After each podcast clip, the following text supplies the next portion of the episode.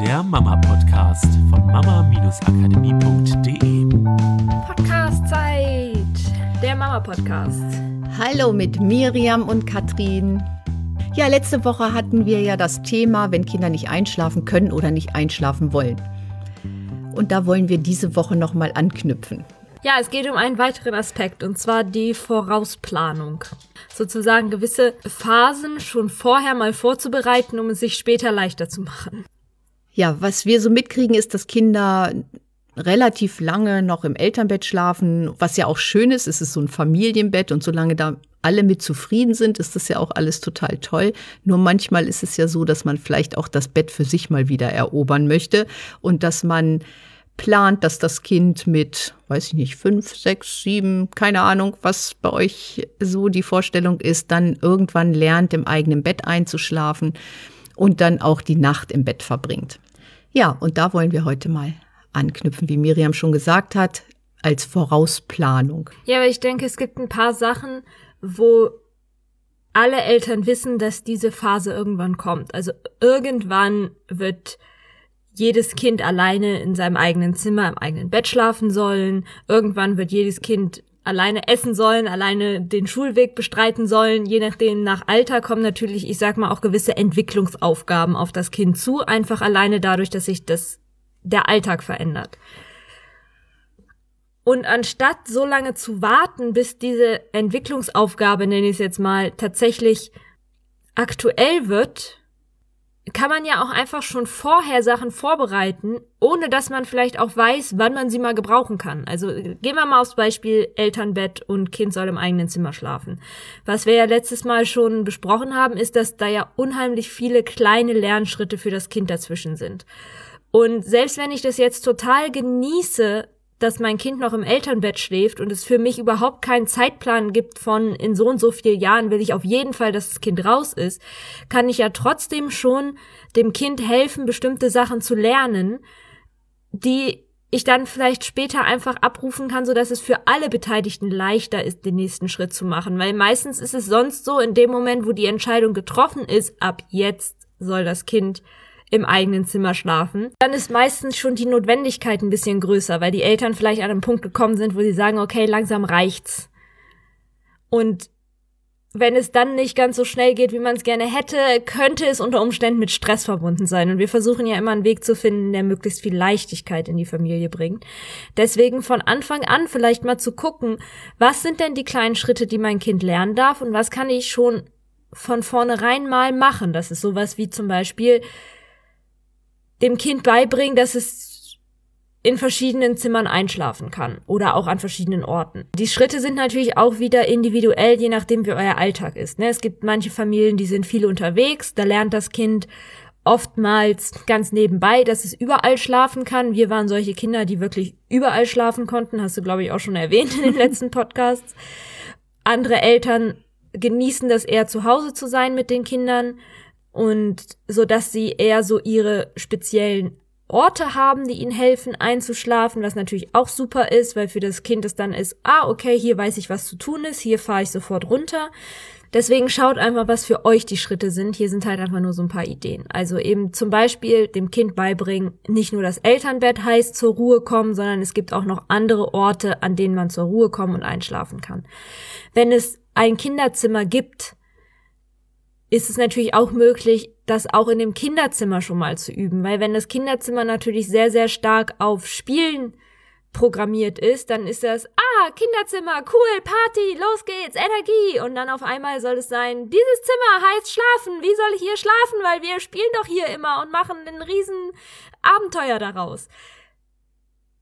Entweder natürlich die Möglichkeit, dass es noch ein zweites Zimmer gibt, vielleicht ein Spiel- und ein Schlafzimmer. Das hatten wir früher als Geschwister, wir haben zusammen in einem Bett geschlafen, in einem Schlafzimmer und haben zusammen in einem Zimmer gespielt als Spielzimmer. Oder zum Beispiel eine Ruheecke auch im Kinderzimmer zu bauen, wo das Kind lernt, okay, hier heißt es zur Ruhe kommen und nicht Party.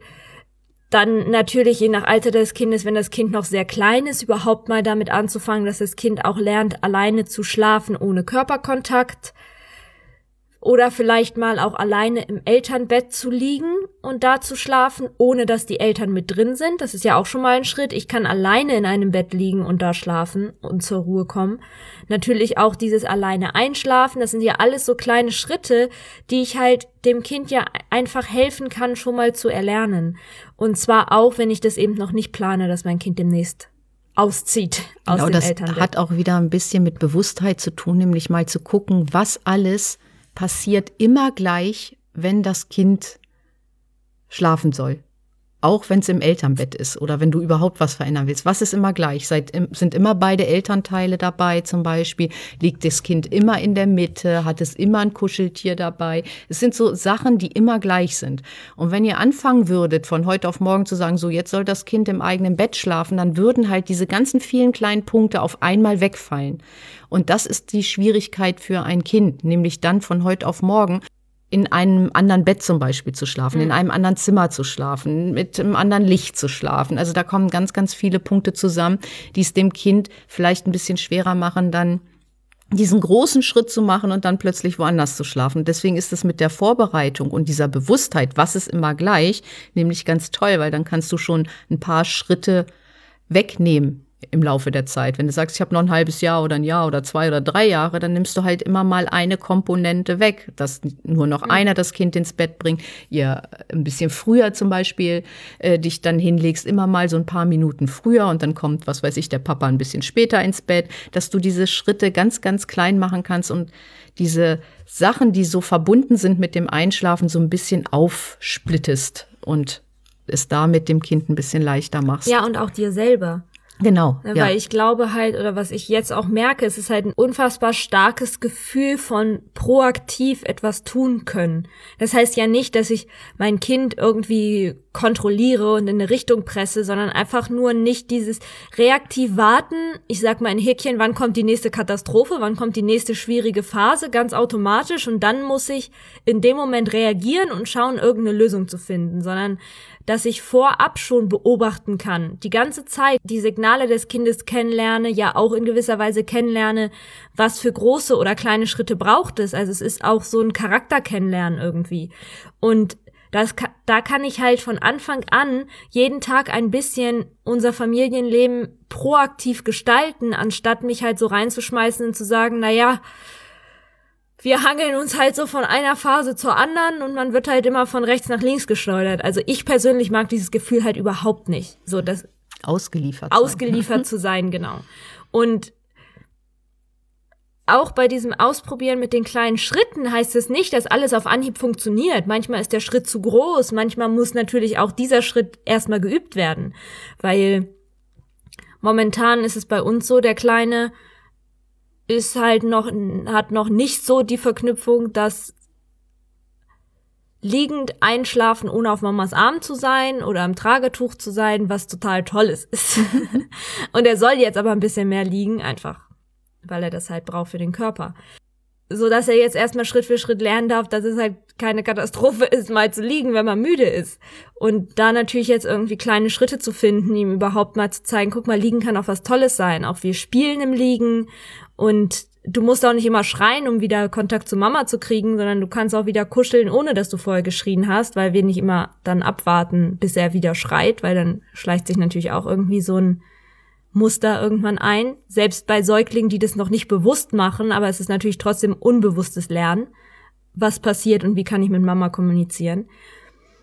Und da das Gefühl zu haben, okay, ich kann das irgendwie, ich kann ihm proaktiv was mitgeben und da ist es wieder ein Angebot machen und beobachten, inwieweit er das Angebot annimmt und nicht warten, bis er sein Angebot an mich macht und das Angebot ist, Mama, das finde ich jetzt scheiße, rette mich, bring, hilf mir in die nächste Phase, es ist alles so doof, sondern vorher schon Angebote machen zu können. Und gleichzeitig glaube ich, dass die Kinder halt auch unheimlich flexibel macht. Ja, und was ihr lernt natürlich, wenn ihr anfangt, mit, bei solchen Sachen mal zu überlegen, okay, wo soll das denn hinführen? Wie sieht das denn in einem Jahr bei uns aus oder in zwei oder in fünf Jahren? Dass ihr allgemein ja lernt, erstmal kleine Schritte für euch zu machen und auch so ein bisschen Plan zu haben. Und das Und- kann auch Mhm. nicht nur in Bezug auf Kinder sein, sondern natürlich auch auf euer eigenes Leben, wenn ihr jetzt was plant, auch beruflich vielleicht oder auch partnerschaftlich, wo ihr hin wollt oder sowas und kleine Schritte euch schon mal dahin zu bewegen, ist total cool, weil das macht das Leben leicht. Ja, also ganz viele Impulse für kleine Schritte diese Woche für euch. Wir wünschen euch viel Spaß beim Umsetzen und vielleicht mal überlegen, wo euch das Leben hinführen soll in den nächsten Jahren. Ja, super spannend. Und dann natürlich ganz, ganz viel über die kleinen Erfolge freuen, weil das Schöne ist, wenn du anfängst, proaktiv auf diese Art und Weise dein Familienleben zu gestalten und deinem Kind Angebote zu machen, wirst du halt ganz, ganz viele Aspekte in deinem Leben haben, wo du denkst, boah, cool, guck mal, das hat schon geklappt. Oh, cool, guck mal, da habe ich einen kleinen Schritt ausprobiert und jetzt hat schon geklappt. Guck mal, er ist jetzt schon viel, viel ruhiger als gestern noch. Und natürlich vielleicht noch ein ganz kleiner Disclaimer zum Schluss.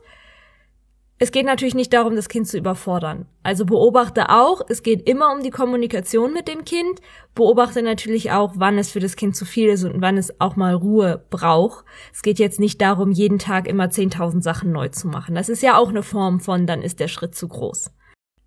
Ja, eine Sache habe ich noch. Die Miriam hat was total Cooles gemacht. Richtig, richtig cool. Auch für euch. Ja, du, sie weiß jetzt gar nicht, was kommt. Sie hat eine FAQ-Seite eingerichtet auf unserer Mama-Akademie-Seite unter www.mama-akademie.de findet ihr die FAQ-Seite und da hat Miriam ganz toll schon mal angefangen, Fragen und Antworten für euch bereitzustellen.